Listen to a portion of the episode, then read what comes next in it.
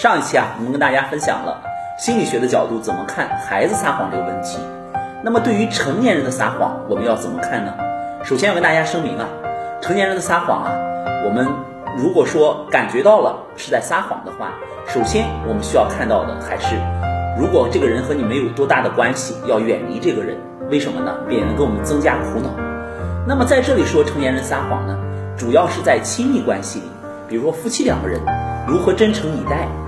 比如说，在一些同事关系当中，你的重要的和你很好的朋友，如果出现这个问题，你怎么去理解他？也就是说，那些值得被我们理解的人，我们怎么去理解？同时呢，心理学的视角啊，是离开了道德和评判的角度的。最重要的是，我们要试着理解一段关系，理解一个人。成年人的撒谎啊，也是有两个非常重要的动力学解释，一个是，它是对于关系的需要。比如有很多人在亲密关系里。当两个人走在一起之后，就会发现对方在撒谎。这个时候啊，我们要怎么理解呢？首先，我们除了生气啊，除了离开这个评判的角度，我们还要看，其实他是非常担心真实的那个自己不被你喜欢的，也就是他觉得这段关系对他来讲太重要了，所以他要通过撒谎来营造一个虚幻状态的自己。他觉得只有这个虚幻状态的自己。才是能被你喜欢的。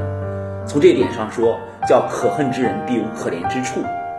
那么第二个角度呢，还是从这个关系的角度，他特别害怕能够和你走到一起，他要通过撒谎让你来烦他，让你感觉到他是一个不值得被信任的人。像他这样的人啊，是不配被你理解、被你信任、被你在亲密关系当中看到的。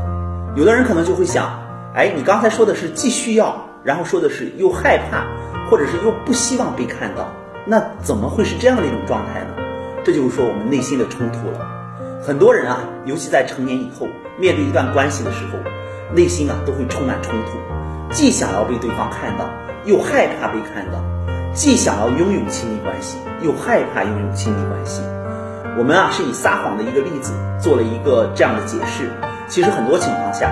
我们在观察一个人在亲密关系当中的行为的时候，都会发现这些重要的点。所以，理解一个人、理解一段关系，并不是一件容易的事。